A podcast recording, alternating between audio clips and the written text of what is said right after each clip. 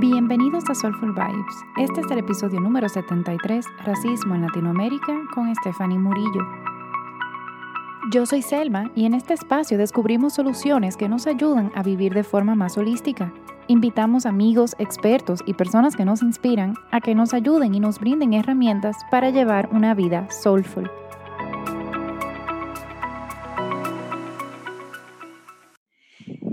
Muy bienvenidos a todos y hoy vamos a hablar un tema que es demasiado, demasiado importante y para eso yo, o sea, en realidad estaba buscando personas para que pudieran estar aquí y el sábado conocí a, Stephanie Murillo en, un Zoom session que hizo con, Teresa Carrizo y de verdad que, que ella, bueno, ella es lo mejor.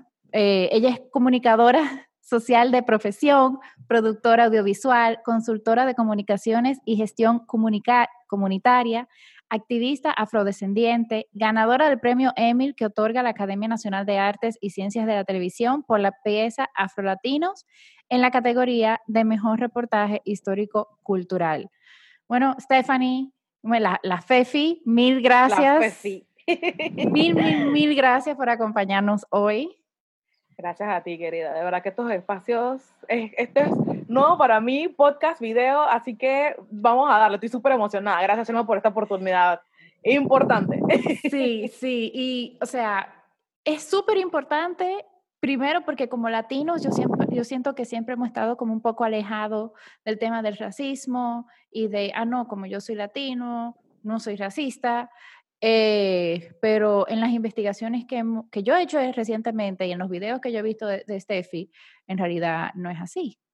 Sí hay, sí hay un racismo y hay privilegio blanco. Entonces, hubo un ejercicio que hicimos en el Zoom de Tere, pero a mí me pareció demasiado valioso, así que lo vamos a hacer aquí también, que es el reto de TikTok de privilegio. Entonces, vamos a hacerlo. Sube los las dos manos, así como, como, exacto, con los cinco arriba. Entonces, primero es, baja un dedo si te han dicho algún comentario racista. Baja un dedo si te han seguido en una tienda sin necesidad. Baja un dedo si alguien ha cruzado la calle para evitar pasar al lado tuyo baja un dedo. Si alguien ha apretado la cartera en el ascensor cuando estás ahí, baja un dedo. Si, si alguien se ha bajado de un elevador o de un ascensor porque tú estás ahí, eh, baja un dedo si te han acusado de no poder comprar algo caro, costoso. Baja un dedo si tú has tenido mucho miedo de que te parara un policía baja un dedo si alguna vez, perdón, si alguna vez te han parado sin ninguna razón, si la policía te ha parado por alguna razón.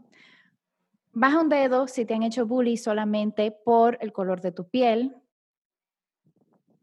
Baja un dedo si te, han negado servicios solamente por el color de tu piel. Uf, este es muy fuerte. Baja un dedo si has tenido que enseñarle a tus hijos cómo no ser matado por la policía. O sea... No tengo hijos, pero he tenido que, he, tenido estas conversaciones. Sí. Entonces, bueno, si nos estás escuchando y no nos estás viendo, yo me quedé con nueve dedos arriba y solo bajé uno. Y Fefi se quedó sin dedo. Entonces, e, eso es privilegio. Y no nos damos cuenta de, Sí, no nos damos cuenta. Entonces ahora te pregunto, Stephanie, ¿qué es el movimiento Black Lives Matter o las vidas negras importan y por qué ahora se siente como tan grande si es una conversación que en realidad hemos venido escuchando desde hace muchos años? Ok, Black Lives Matter o, las vidas negras importan nace, eh, es un movimiento mundial, o sea, empezando por ahí ya que hay afrodescendientes y hay africanos migrantes por todo el mundo, que no es lo mismo ser afrodescendiente que ser africano. O sea, los afrodescendientes tienen el contexto histórico de, de haber llegado a las Américas tras la trata transatlántica de africanos esclavizados. Y africanos son las personas que, que pueden estar en movimiento constante saliendo de sus países o que tienen a sus padres en África, que pueden levantar el teléfono y llamar a su tía. son cosas que yo no puedo hacer porque me borraron. o sea, nos arrancaron de la madre África para llegar a América y no sé quién, quién está allá. De que no, es lo mismo, ¿no? No, no es el contexto. Sin embargo, este movimiento se ha hecho a nivel mundial porque, o sea, hay afrodescendientes y africanos por todo el mundo, ¿no? Y nace en el 2013 eh, por el asesinato de Trevor Martin a manos de George Zimmerman. ¿Qué pasa con Trevor Martin? Trevor Martin era un adolescente. Eh, una de las, de las del contexto de, de, esta historia es que las personas afrodescendientes, o más bien los hombres eh, afrodescendientes, les encanta el estilo urbano, el tema de los hoodies, que son estos abrigos que no son muy muy, no, abrigan demasiado, pero te, te cubren bastantito de, de, lo que es el frío. Tenía su hoodie puesto, iba caminando y George Zimmerman, él sintió una amenaza en este, en este chico adolescente y él decide matarlo. o sea, así, just because. sí, exacto. Y bueno, Trevor nada más tenía un, un paquete de Skittles en, en, su, en, su, en los bolsillos de su chaqueta realmente. El hoodie es una chaqueta. Ah, exacto, esa es la palabra que quería buscar. Nada más tenía un paquete de pastillas o golosinas en, el, en, el, en la chaqueta y eso era como que la amenaza. O sea, nada más era como la presencia de, del chico lo que triggerció a, a, George Zimmerman y lo mató. Entonces, no es la primera historia, tampoco ha sido la última. Es una de las historias que más ha indignado, ya que la historia afrodescendiente en los Estados Unidos y la, y la, brutal, eh, la brutalidad policial y también eh, los cargos que son tan injustos, que casualmente se está peleando ahorita mismo. Eh, hay un señor que tiene más de 40 años encerrado por haberse robado 9 dólares. Cuando ves a otras personas, como este, ay, ¿cuál es el nombre de él? Es un chico que, que violó a una chica en, en su campus universitario detrás de unos basureros y solamente le dieron como unos meses o una cosa así. Entonces, como que, ¿sabes? Como cómo sopesas una cosa con otra, como el privilegio blanco, que es que muchas veces las personas no están conscientes de ello y es básicamente personas que son blancas o, pasan por personas blancas, tienen la tez clara, a eso es que se refiere, ¿no? Y que como mencionas, eh, lamentablemente la sociedad no se da cuenta de que eso es es también eh, parte del problema, ¿no? ¿no? No porque ellos sean parte del problema, sino que el sistema está estructurado. O sea, el racismo no es el rechazo solamente de, de una persona por su tono de piel, sino que es todo una estructura que abarca eh, opresiones políticas, sociales, culturales, y el privilegio blanco se puede beneficiar de estas, de estas estructuras, de, de estas opresiones, lamentablemente, eh, sin saberlo. O sea, como comentaste, o sea, puede que te, no te paren por ahí solamente porque sí, sino que de repente, bueno, sí, estamos buscando un carro igualito al tuyo y eso es, bueno, pero de ahí a que te, como le pasó a un amigo hace poco, estaban tres personas afrodescendientes, él es bastante claro, de tez clara, y, lo, y paran al, al, al carro del, de uno de los chicos que es afrodescendiente, los bajan a todos, encañonan a los tres afrodescendientes y a él, a mi amigo le preguntan si él estaba bien. Él, él es que, pero espérate, vamos a una práctica de fútbol americano, estamos representando a Panamá y no puede ser que tú me estés preguntando a mí si yo estoy bien, si yo no soy ninguno de los tres que está encañonado. O sea, y este carro ni siquiera es robado. O sea, quita los papeles, quita todo, o sea, no. ¿Y eso fue aquí en Panamá? Eso fue aquí en Panamá, en un área que se llama Chanis, que es por Parque Lefebvre, va más o menos por ahí. Entonces, son cosas que, que, que es un día a día, realmente eso, eso sucede siempre, ¿no? Y claro, ¿no? Él, él, él, está ahí con sus amigos y obviamente eso le afecta de que cómo me vas a preguntar a mí si estoy bien, pero si no tengo la pistola en la cabeza, y que ni estoy con las manos arriba y no, no represento realmente un peligro a la sociedad. Y entonces, claro, mi amigo obviamente no lo va a ver desde el punto de vista que me estoy aprovechando una oportunidad, porque no se estaba aprovechando una oportunidad, sino que la misma sociedad ¿sabes? O, sea, uno, uno puede pasar este tipo de oportunidades negativas o positivas y no, ¿sabes? Como que no, mi, mi, tono de piel no va a determinar si me van a matar o no, si eres una persona blanca o blanca mestiza. Eh, eso no quiere decir que las personas blancas no, no, no, sufran opresiones, o sea, las mujeres blancas también sufren patriarcado, obviamente, el machismo, demás. Hombres blancos también pueden ser, ¿sabes? Tienen, pueden tener distintas opresiones, sin embargo, el, el, el la etnicidad o su tono de piel o su cultura o su religión no va a ser un factor. Eso es básicamente lo que es el privilegio blanco. Suena como si uno tuviera la culpa, pero realmente no. Es como está estructurada toda la sociedad. Es, exacto, exacto. ¿Y, ¿Y por qué ahora se siente, por lo menos yo lo siento, mucho más fuerte, más potente, más... Eh, más aquí, más al lado. Más aquí, más al lado. Y, y lo he notado conmigo, empezando, y con muchas amigas mías, de que, de que era antes que decíamos, ah, sí, mira, una protesta, pero ahora es como, ok, wow, yo puedo estar siendo parte del problema. O sea, ¿por qué, por qué ahora? ¿Por qué ahora? Sí, eh, como comentaba, esto nace en 2013, sin embargo, ya han habido diferentes casos en el que se ha documentado, porque esa es la vuelta, o sea, siempre ha pasado y pasa todos los días en Estados Unidos. Sin embargo, las redes sociales ha sido un factor determinante de visibilizar esta brutalidad policial. O sea, se han hecho hasta en vivo desde Facebook de, y, los han tumbado, porque obviamente tener un en vivo de un asesinato de una persona afrodescendiente, eh, o sea, es una cosa heavy. Sin embargo, son cosas que te ayudan a poder apelar y poder pelear y decir y que, oye, espérate, nos están, ¿sabes? Nos están matando. Y eso fue muchas de las cosas que han estado ayudando a muchos de los casos. Este eh, por ejemplo, fue una de las personas que, se grabó, que grabó que lo estaban matando y quedó la esposa y la niña que, o sea, desamparadas en el auto. O, los, o sea, y lo peor del caso es que los cargos son de que ah, es que te pasaste una luz roja. O es que te paramos porque tenías una, una luz de freno eh, dañada. Y entonces como que para ellos, los policías que están entrenados y que los deberían mantener la calma son los primeros que se van arrebatando. Y uno que es el civil es el que tiene que mantener la calma cuando tengo el cañón en la cabeza, cuando me están parando injustamente. O sea, como que los roles están un poquito invertidos, ¿no?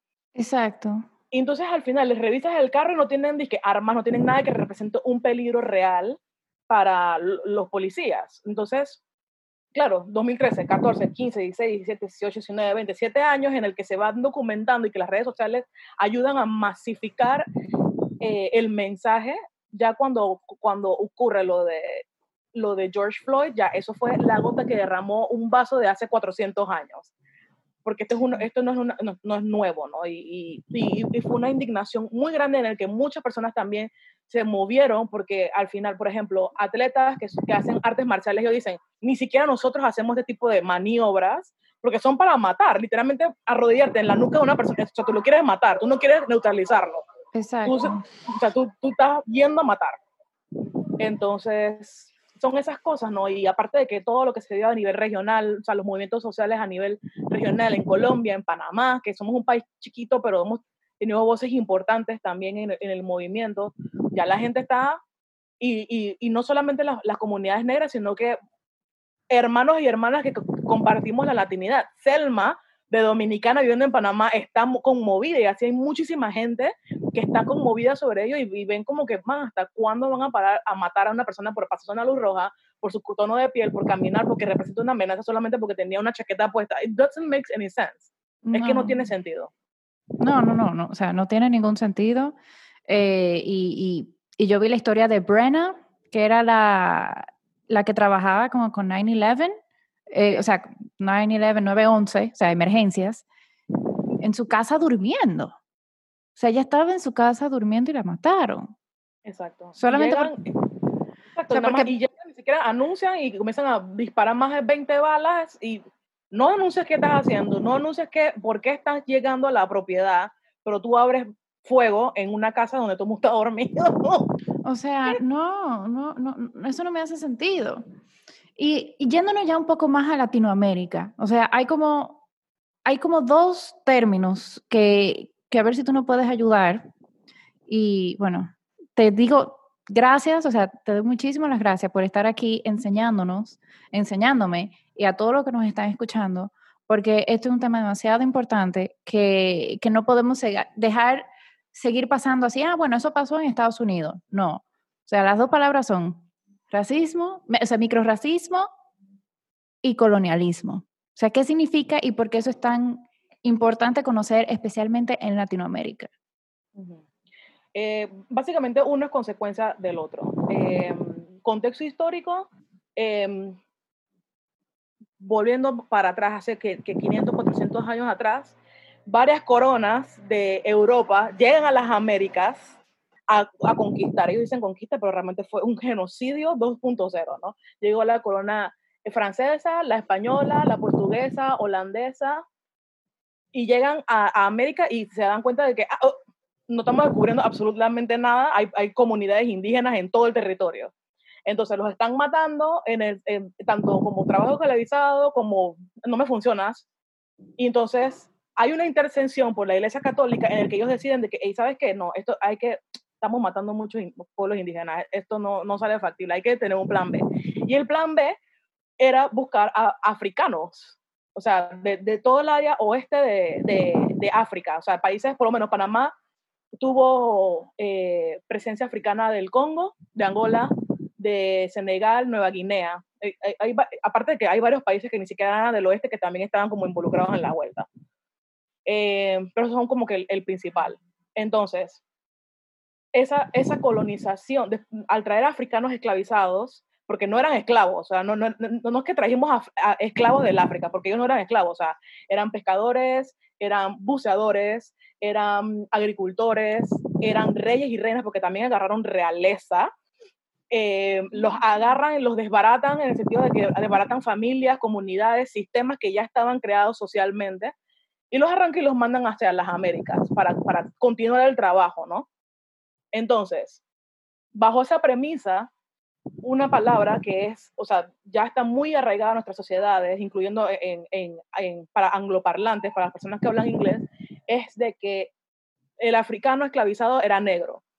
Pero el africano esclavizado no sabía que era negro hasta que llega aquí, porque ellos eran, era, era, o sea, eran Masai, eran Soxa, eh, yo, yo pertenezco al país Congo, yo pertenezco a Angola, pero tú llegas aquí para borrarle toda la identidad y mantenerlo sometido, porque acordémonos de que esto era esto era mercantil, esto era, eso era, solamente una transacción eh, eh, comerciante. O sea, realmente el, el, africano esclavizado representaba menos que un animal. Y eso está en la historia. O sea, no es algo que Stephanie Murillo opina, sino que eso está en la historia. Entonces, bajo esa premisa de que somos, son las personas africanas esclavizadas y sus descendencias son negros, ahí es donde inicia realmente el racismo. Al, al, al categorizar a estas personas como negras, al crear un sistema de castas, que era lo que funcionaba para los españoles y para, bueno, el, el, el, colonizador, eh, en el que va, va, a sonar horrible, pero por lo menos la, la, la, palabra mulato, que esto es algo que, que se utiliza en el día a día, mulato es una palabra también colonizadora, porque básicamente la mula es el resultado de, entre un burro y una, una un caballo, un burro y una yegua. un burro y una yegua, exacto. Y al final ese producto es un producto estéril. O sea, ese animal que van a hacer, que es, la mula, es, estéril. O sea, es una, un, y, entonces, bajo, si lo ponemos en el, lo que es mula o mulato, o sea, básicamente todo lo estás pensando solamente para reproducir, reproducir, reproducir, ¿no?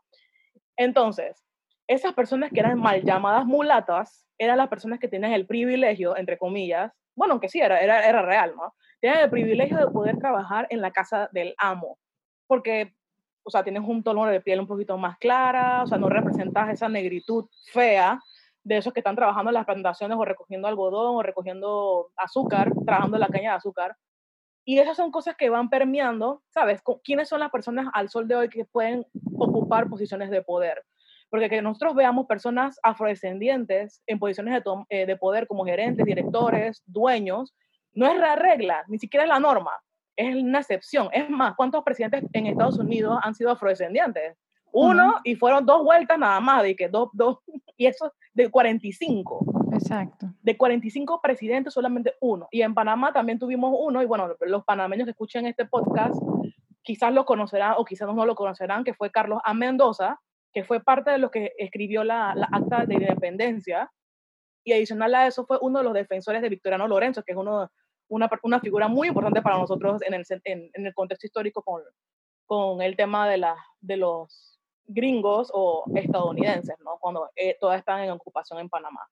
Entonces, todavía, todavía no es la norma, no es, no es, la, no es la regla y todavía hay personas en el que, claro, están en esas posiciones de poder, eh, las personas, o sea, nada más, y eso se intersecciona muchísimo con la discriminación y el clasismo, o sea, las personas afrodescendientes e indígenas son los que eh, los han marginalizado a, a, barrios populares y los han metido hacinados en proyectos, o sea, ni siquiera, no, no, no, tienen, no cuentan con viviendas dignas, no cuentan con trabajos dignos, no cuentan con educación digna. Y es, es, un, es, una, es una cadena de sucesos en el que el racismo es parte de la, de la colonización, en el que mantener a un grupo de personas en el que podemos vivir en el mismo país, pero si una persona vive en un barrio popular eh, y esos impuestos son para pagar esas, esas escuelas y, esas, y esas áreas donde están viviendo, va, o sea, no, no va a generar algo que le, que le, que le pueda eh, representar un, una, una estructura sana, por ejemplo, de hospitales, o una estructura sana de, de, estudios. O sea, si comparamos Colón, por ejemplo, y sus estructuras de, de colegios y sus estructuras de, de hospitales, o sea, el, el Manuel Amador Guerrero está cayéndose a pedazos, y eso no es culpa del pueblo, eh, es culpa sí. de la mala distribución de la... De la um, las personas que nos escuchan, quizás no todo el mundo sabe lo que es Colón, entonces si, si tú no puedes contar como que contexto país, ok, acaba de, de, caerse uno de mis cuadros, que, que, que asustado, lo siento. Eh, Colón, la provincia de Colón es, para nosotros, para, o sea, para todo el país debería ser un, un orgullo, eh, ya que tiene muchísima riqueza cultural, es la segunda provincia que le genera mayor riqueza al país, ya que tiene la mayor cantidad de, o sea, la, mayor porción del canal de Panamá está en, en, Colón, ¿no? Aparte que tiene la zona libre, que es la zona libre de impuestos, tiene, es, es un punto de, de, logística importantísimo para el país. Y aparte de que en este punto hay mucha riqueza eh, afropanameña, o afrocosteña, o afrocolonial, como se le pueda llamar, ¿no? Eh, entonces, lamentablemente, Colón es una de esas provincias que ha sido más golpeadas eh, después de la invasión, durante la colonia, después de la colonia, o sea, es, un, es, una provincia que no se levanta y es la segunda provincia que le genera mayores ingresos al país. Eso no tiene sentido, no. pero en lo absoluto. Entonces ahí es donde se ve la mala distribución de, como lo quieran llamar, de las riquezas, de los impuestos, de, de todo. Entonces,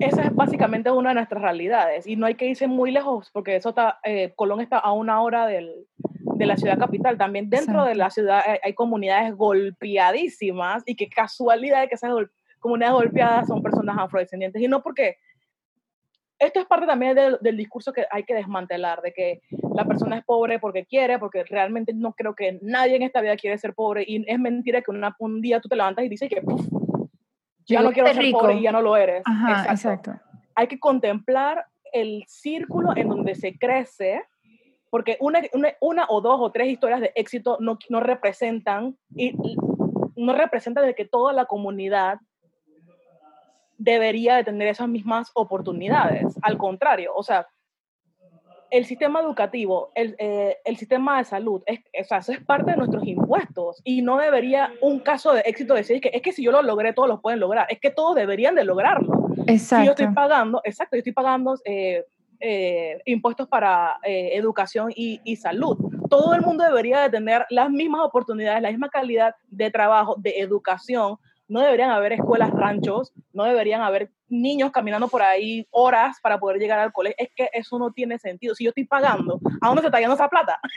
No, no, o sea, y, y tú lo estás diciendo, pero eso así mismo pasa en República Dominicana. O sea, donde lamentablemente los padres hacen lo mejor que pueden para llevar a sus hijos a escuelas privadas.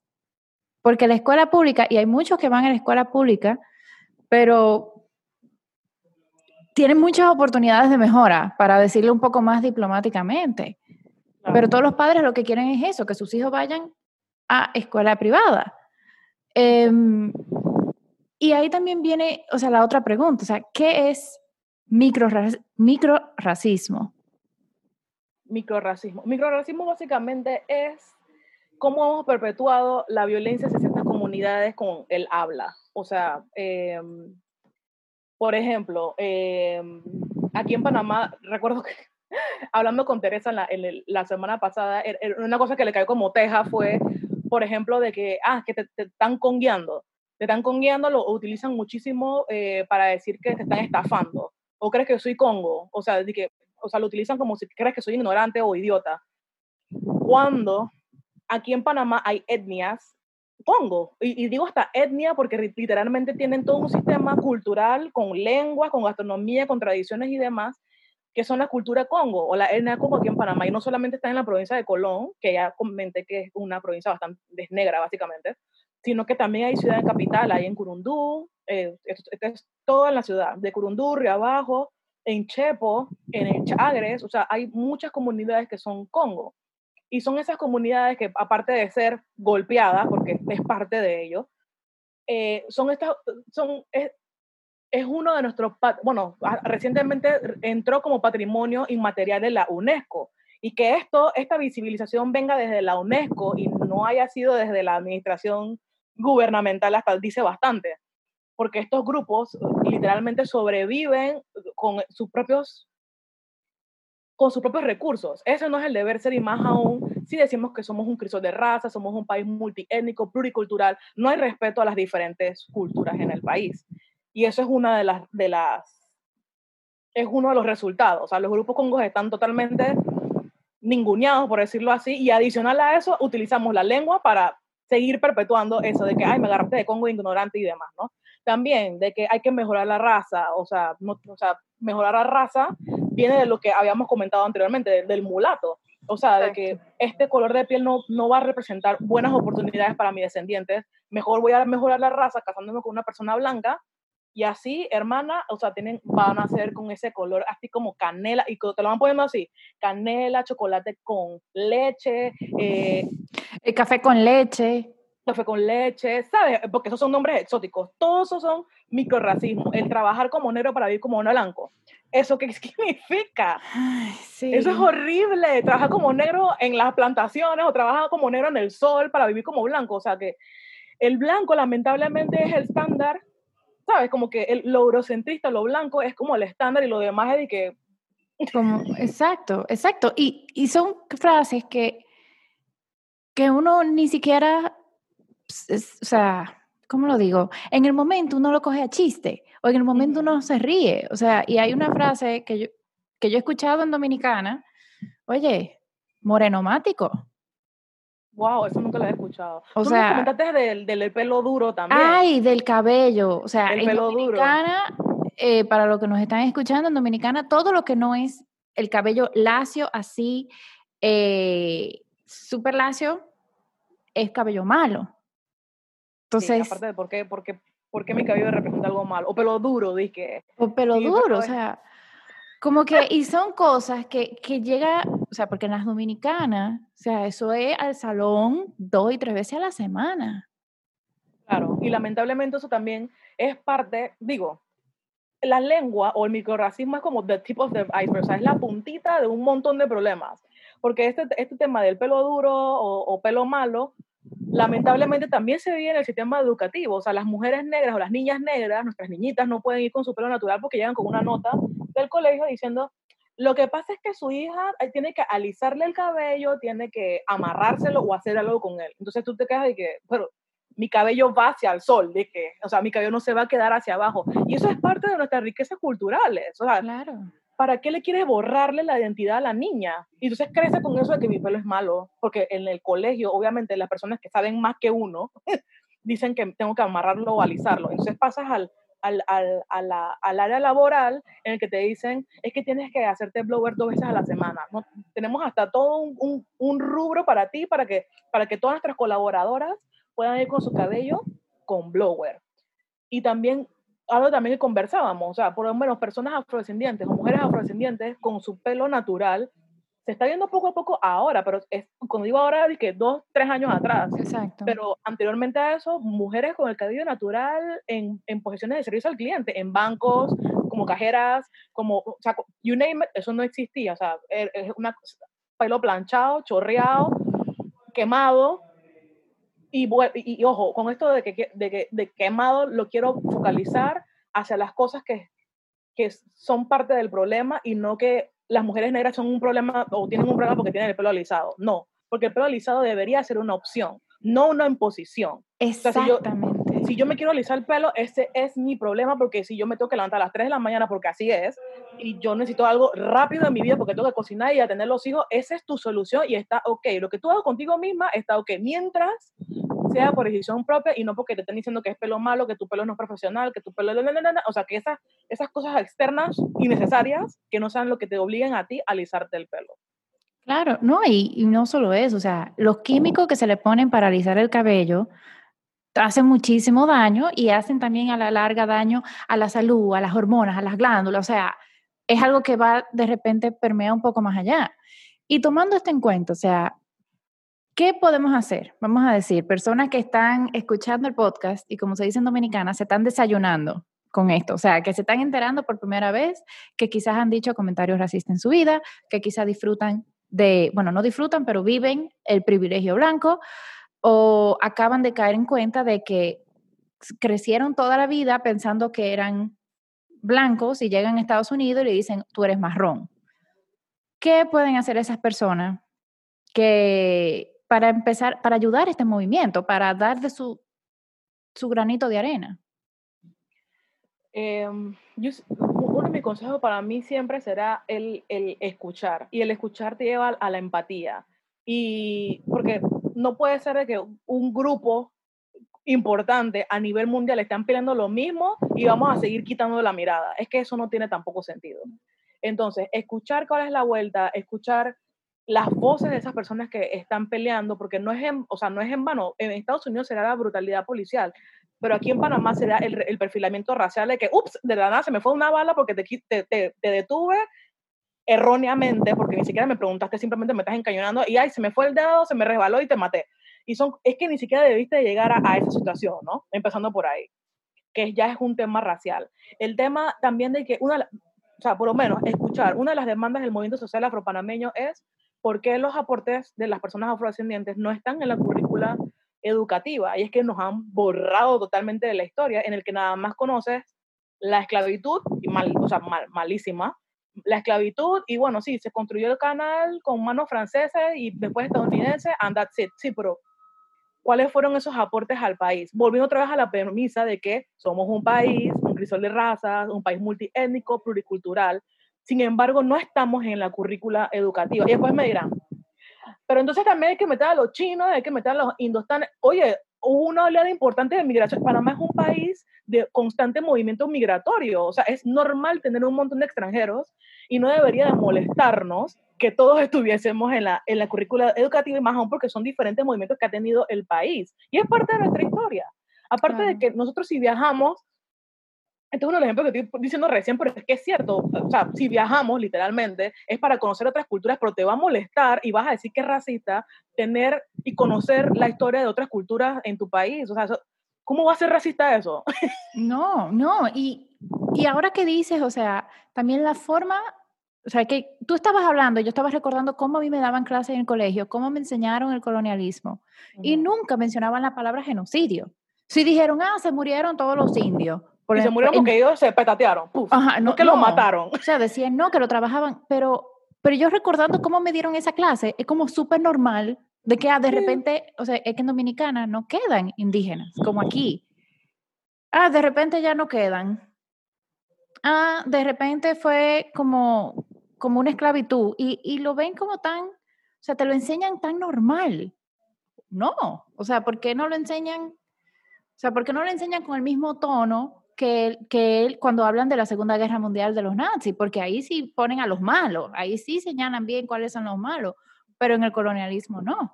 Y bajo esa misma premisa, o sea, tú, o sea, literalmente no le dirías a la comunidad judía que se olvide del holocausto, porque esto es, o sea, lo que ellos viven ahorita es parte de lo que sucedió en 1945, o sea, y no, o sea, literalmente no nos meteríamos con otros grupos humanos, pero entonces a nosotros, ah, no, pero olvídense ya de esa, ese tema de la esclavitud, no han habido reparaciones de ningún tipo, literalmente. Y es, que, ¿pero qué están peleando? Estamos peleando de que han habido aportes importantes más allá de la esclavitud, porque literalmente el contexto es totalmente negativo. No nos dicen de, que, de, quiénes eran esas personas que vinieron desde el África. De hecho, o sea, quiénes fueron las personas que hicieron cosecha de corales en la costa de Colón. Fueron africanos que eran buceadores. Entonces son cosas de que ¿sabes? Como que ni siquiera te da un sentido de pertenencia de que algo hicimos bien en esta vida y que, sí. hay cosas maravillosas y cuál es la importancia de los corales. Oye, hasta en una clase de ecología te lo puedes tirar y que cuál es la importancia de un coral. Si se mueren los corales, nos vamos todos a la porra. Y que, Exacto. aparte de que hemos, estamos, obviamente, es que esto se intersecciona tanto por tantos lados, o sea, literalmente que si, o sea, tanto la historia como lo que estamos viviendo actualmente, todo tiene una consecuencia. Entonces, no, es que los corales estuvieron ahí, sí, claro, hay corales que estaban ahí, pero también hubo cosecha de corales. Y esos son parte de, los aportes de los africanos esclavizados o afrodescendientes en el país. Cosas que la gente, o sea, no, ¿para qué vamos a hablar de eso? Eso es racista, hablarle racista realmente el racismo es que me estén parando y me estén encañonando o que no tenga derechos humanos básicos como el agua o el derecho a una educación digna o el derecho a un trabajo digno o el derecho a... Exacto. Sí, porque aquí no hemos ni siquiera, aquí ni siquiera hemos tocado qué, qué pasa cuando no te dan un trabajo por el color de tu piel, qué pasa cuando no te dan oportunidades de educación, o sea, no hemos tocado todos esos temas que, que también pasan. Eh, ¿Y qué más entonces? Eh, hablamos de, o sea, de estudiar, de entender también los aportes que han hecho al, al, desarrollo. O sea, aquí diste ejemplo de Panamá, pero, pero yo me pongo a pensar mucho en Dominicana y quizá los otros países que nos escuchan, o sea, nos escuchan de Colombia, nos escuchan, bueno, hay personas en Estados Unidos, hay personas en México que nos escuchan y Costa Rica, que, que tenemos que empezar a hacer nuestra tarea, Sí, hay que, hay que abrir la cosmovisión de nuestras realidades. O sea, mi realidad no es la misma de otros grupos, ¿no? Y, y, y, y, tratar de desmantelar lo que es la folclorización de nuestros pueblos. O sea, por ejemplo, el tema de, de que, bueno, los afrodescendientes son buenos para el deporte y para la cocina y la música. Sí, pero somos más allá de todo eso. Entonces, ¿qué más han hecho esos pueblos afrodescendientes? ¿Dónde están esos afrodescendientes? Porque lo hemos visto como por todos lados, pero no conocemos la historia o nuestra propia historia. Eh, prestar atención sobre el tema de la territorialidad también, de que cómo se están desplazando a personas y es como que, ¿sabes? Como que normal. O sea, para mí era normal de que en lugares como el casco antiguo, porque hasta, como había comentado, hasta con la propia lengua, nosotros perpetuamos esto. En Panamá hay un lugar que le llaman popularmente casco antiguo pero es con una audiencia como la tuya, Selma, en el que hay personas en Dominicana, en Colombia, en Costa Rica y un montón de lugares, casco antiguo, es como, ay, yo, también en Colombia tengo un casco antiguo, o sea, básicamente como la parte bonita de, la, de lo que dejó como la colonia española. exacto, como la parte colonial. La parte colonial, exacto el, nombre real aquí en Panamá sería Santa Ana, San Felipe, o sea, nosotros mismos con la misma lengua hemos echado a su gente. Entonces, si vamos a las realidades del tema de territorio, esas comunidades, o sea, por lo menos aquí en Panamá la gentrificación y el desplazamiento funciona a punta de fuego.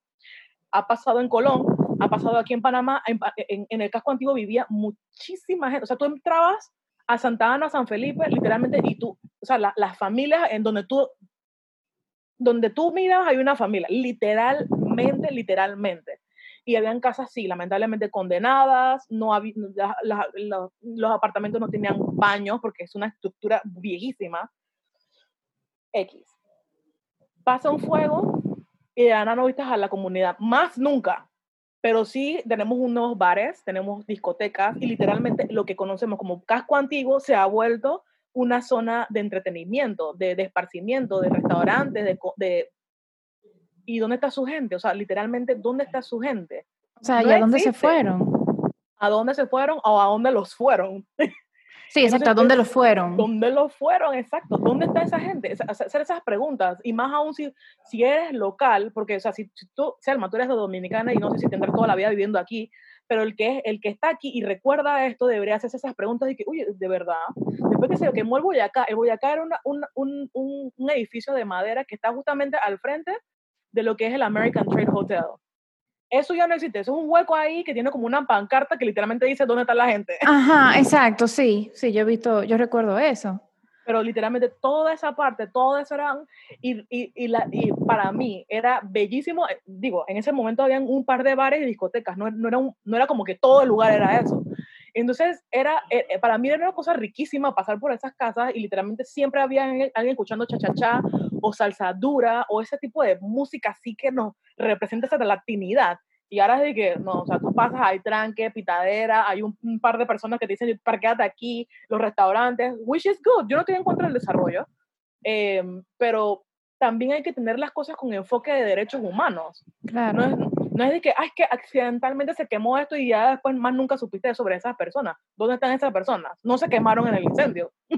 Exacto. Wow. O sea, y me, me ha puesto a pensar y yo espero que a las personas que estén escuchando también lo hayan puesto a pensar de en sus países empezar a profundizar. Eh, yo no sé la historia, fíjate, de, en, en, Santo Domingo está la zona colonial. Yo no me sé la historia, yo no sé si eso pasó así también o si pasó algo similar, eh, donde simplemente no se respetó la propiedad y los derechos de las personas que vivían ahí. Eh, y las personas que tienen el privilegio blanco o de tez clara, ¿qué, qué pueden hacer? ¿Cómo pueden ayudar? Eh, aparte de digerir esto y no como un ataque, como es algo que ah, iniciamos hablando de que no es un ataque, que es que como tú eres blanco, tú tienes el privilegio. No, ese es el concepto, privilegio blanco, de que no vas a sufrir cosas como las personas que son racializadas, le, le hace indígenas, le hace personas afrodescendientes, personas sino descendientes o, o descendientes asiáticos, en el que chino macaco, negro de cholo de porque sabemos que esos, esos porque tú, no, tú, no dices blanco de nada, o sea. Sí, exacto. Eh, o no es lo usual tampoco, porque no voy a decir que no existe, no es lo usual, sin embargo escuchamos estos tipos, estos tipos de microracismo, ¿no? Eh, investigar sobre eso, investigar cómo lamentablemente uno se puede hasta beneficiar de eso sin querer queriendo y visibilizar esas luchas, abrir espacios, dialogar con todos nuestras, nuestro círculo, o sea, y son, son conversaciones incómodas que hay que hacerlas, o sea, por lo menos, eh, aquí en Panamá hay una terminología que, se, que es chombo, y esa palabra es una palabra que literalmente lo utilizó el, el blanco, la persona blanca, para denigrar a las personas afrodescendientes en la época de la construcción del canal. Entonces, al sol de hoy, entre mis amistades, podamos decir, ay, hola chombita, chombito, mi chombo negro, precioso y todo lo demás. Sin embargo, yo tengo mi abuela viva todavía de 94 años y ella es descendiente de afrantillanos.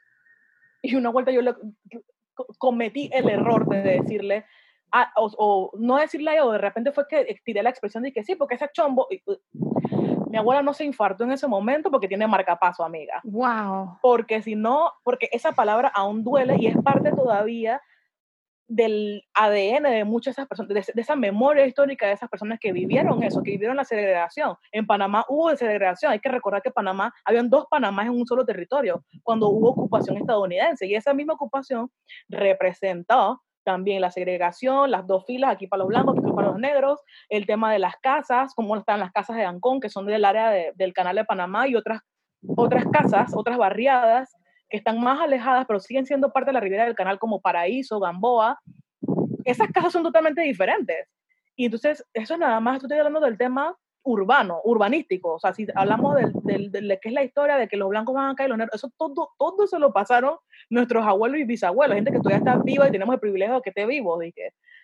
Entonces, eh, desmantelar esas cosas, o sea, dentro de nuestra misma familia puede pasar de que te llamen así, eh, no, esa palabra en verdad tiene un contexto y una carga histórica negativa y es importante visibilizarla y no utilizarla, porque hay personas que todavía lamentablemente le tiran ese estigma encima de que negro es malo o chombo es malo. O sea, si tú me dices a mí negra, yo soy, yo soy negra, o sea, mi, mi piel es oscura. Pero ya sabemos de que la palabra negra es colonizadora, porque ya sabemos que es para borrar la identidad del africano esclavizado, y adicional a eso, bueno, se quiere reconocer como tal, es totalmente válido. Sin embargo, hay que conocer y desmantelar eso, eso, eso que nos ha, se nos ha llenado toda la vida y que el sistema educativo nos ha fallado en múltiples países, porque eso no es solamente un problema de Panamá, ¿no? Y abrir diálogos, espacios, utilizar nuestras plataformas, nuestras redes para educar, no tiene nada de malo educar. O sea, escuchar a otras personas, no apropiarse de la lucha como tú habías comentado, de que no apropiarse de algo, porque aquí pudiera estar Selma con Soulful hablando del racismo perfectamente, de que, pero Selma está consciente de que ya está en un proceso de deconstrucción y que por qué no podemos darle la voz a las personas que están liderizando estas luchas, porque es, no puede ser otra vez las voces silenciadas, sino que esto es un trabajo que va hombro a hombro. No, claro, y a la gente que sabe, o sea... Exacto. Tú, o sea, tú tienes una profesión de esto tú, tú estudias, tú das, en Dominicana se dice tu página para la izquierda, entonces es eso mismo, o sea, yo tengo una experta aquí hablando del tema, pero, pero bueno, es lo que tú dices, quizás hay muchas personas que no, que no lo hagan y, y honestamente yo, y tengo que hacer como la salvedad, señores, no es que yo soy de que la más antirracista, porque honestamente yo me desperté esta semana. O sea, yo, lo que me siguen en Instagram, y, y, bueno, Fefi, te lo, te lo cuento a ti, o sea, esta semana yo pasé por mucha ansiedad, después por mucha tristeza, o sea, fue una semana muy dura porque yo misma me empecé a dar cuenta de cosas que yo estaba haciendo que no estaban bien. Em, y sí, de ahora en adelante yo sí quiero empezar a cambiar, yo quiero empezar a, a tener otro approach y, eso que dice, o sea, desconectando eh, eh, todos esos cables que conectaron desde el colegio y quizás hasta mi misma familia, porque esa frase yo creo que sí, que hay que mejorar la raza, que no sé, como que siempre se ha dicho. Y uno la ve como, ah, normal, pero no, es empezar a decir, como tú dices, no, eso no está bien, eso es una falta de respeto, y así. Eh, eh, es, que sí, no, y aparte que he escuchado muchísimo de que esta generación se ofende demasiado. No es que nos ofendemos demasiado, es que literalmente nuestra sociedad está cimentada en desigualdades y nos hemos quedado callados por mucho tiempo y hemos seguido, ¿sabes? Como perpetuando esa violencia desde diferentes grupos. Ay, ¿por qué las mujeres se están quejando si tienen el voto? Yo he escuchado esa frase aquí en Panamá, que espérate, el voto, bueno, digo, si lo, si lo hablo como una persona racializada, por ejemplo, por ejemplo, las mujeres negras no han parado de, trabajar desde que pisaron América, siguieron eh, cuidando a los niños de, las mujeres blancas y seguimos trabajando en, áreas domésticas y seguimos trabajando en cualquier otro espacio, pero no es una cosa de que ahora las mujeres están trabajando. O sea, si lo hablo como mujer racializado. Sin embargo, el tema del voto, o sea, eso, ¿en qué cabeza? Hay mujeres que todavía nos violan en la calle, hay personas que y no tienen nada que ver con nuestra vestimenta, o, porque literalmente, ¿qué tiene que ver que te violen a una bebé de cuatro años, por ejemplo? ¿Cómo ella estaba vestida para provocar a quién? Esas son conversaciones que hay que mantenerlas. O sea, no, es una cuestión de que, que las mujeres ahora se ofenden por un piropo. No es el piropo, esa es la punta del iceberg como lo estamos hablando anteriormente. No es el piropo, es lo que está atrás o debajo de todo eso porque por mí, que mi novio me piropeo o una persona de cariño me diga algo bonito, ok, pero si un man me va a quitar en la calle, no te conozco de ningún lado y me vas a decir, y me, o sea, un ejemplo, ay, la, ¿sabes? Igual el tema de, la, de, las personas indígenas o el tema de, la, de, la, de las comunidades afrodescendientes que ahora se están quejando y el tema de la esclavitud, escuchar, escuchar, escuchar, es el, el tema de escuchar, hay que, no oír, porque oír puede rebotarte en el oído, escuchar asimilar, no venir con argumentos como para, para desbaratarle el, el, testimonio a una persona, porque así también somos, ¿eh? porque queremos tener la razón en vez de, en, vez de tener diálogos sanos en el que podamos ¿sabes? enriquecernos en esos diálogos. O sea, tú no vas a llegar a una persona que la violaron para desmantelarle un algo. O sea, ¿por qué le vas a decir eso a una persona que es víctima y que el, el mismo sistema se, se encarga de revictimizarlo, igual con las personas afrodescendientes? ¿Para qué vas a decirle que en Panamá no hay racismo cuando te estoy diciendo? que sí hay. Claro, claro. O sea, sí, y, así como tú dices en Panamá, así en, muchos países de Latinoamérica. Exactamente. Y del mundo entero. O sea, es una cosa que es un mal que compartimos. Pero siento, hay esperanza, hay esperanza. Siento que estas son cosas que, que, generan otros diálogos. O sea, por lo menos ya aquí hablamos de este feminismo y la mujer y todo eso. Y la verdad está un poco crudo porque es que son cosas que son crudas, ¿sabes? Como que cómo te lo puedo endulcorar, no se puede. O sea, las luchas sociales no se pueden edulcorar. Entonces, escuchar, abrir nuestra cosmovisión de, de las realidades, porque mi realidad no quiere decir que yo tuve una historia de éxito y que yo vine de abajo y que yo viví pobreza, no es la realidad del montón de personas y más aún cuando es el Estado el que te debe suplir esas herramientas para tú tener una vida de bienestar. Entonces, empezar a hacer rendiciones de cuentas también, de que porque hay gente quedándose atrás, literalmente, si yo estoy pagando, porque mientras más gano en, en, de salario, así mismo me van a saquear el bolsillo. Entonces, si a mí no me da la plata, bueno, ok, no te doy la plata, pero digo, eso es una plata, un tajazo importante que te sacan, de que, o sea, ¿Qué hacen con esa plata? Eh, sí, bueno, yo no voy a tocar ese tema porque en realidad en Dominicana, si creen que en Panamá están mal, yo creo que en Dominicana queda un camino un poco más largo todavía en contra de la corrupción. Eh, esos no son temas que yo voy a tocar aquí. Si quieren conocer un poco más de la situación política en Dominicana, vean el Antinoti, un show de, de, de, allá que más o menos resume todo en 15 minutos, todos los días. Así que aquí como un pequeño free promotion, pero igual, o sea, Stephanie, de verdad que no te puedo agradecer, o sea, no, no tengo palabras para agradecerte de, de tú estar aquí y como digo, o sea, ayudándome a mí y ayudando a todos los que nos escuchan de cómo podemos dar nuestro granito de arena para mejorar aún más la situación y seguir creando espacio y no seguir en nuestro, vamos a decir, o sea, como veníamos en automático, sino ponerlo en manual y decir, ok, porque esto se ha hecho así tantos años no significa que está bien. Al contrario, nos estamos dando cuenta que está muy mal. Exactamente. Y no, y gracias a ti, Selma, porque, o sea, uno me pregunta, ¿qué, ¿qué, se puede hacer? Estas son cosas que, que, se pueden hacer, o sea, no todos tendremos un podcast, pero son cosas que desde redes sociales, o sea, hay, hay mucha buena información, buenísima información.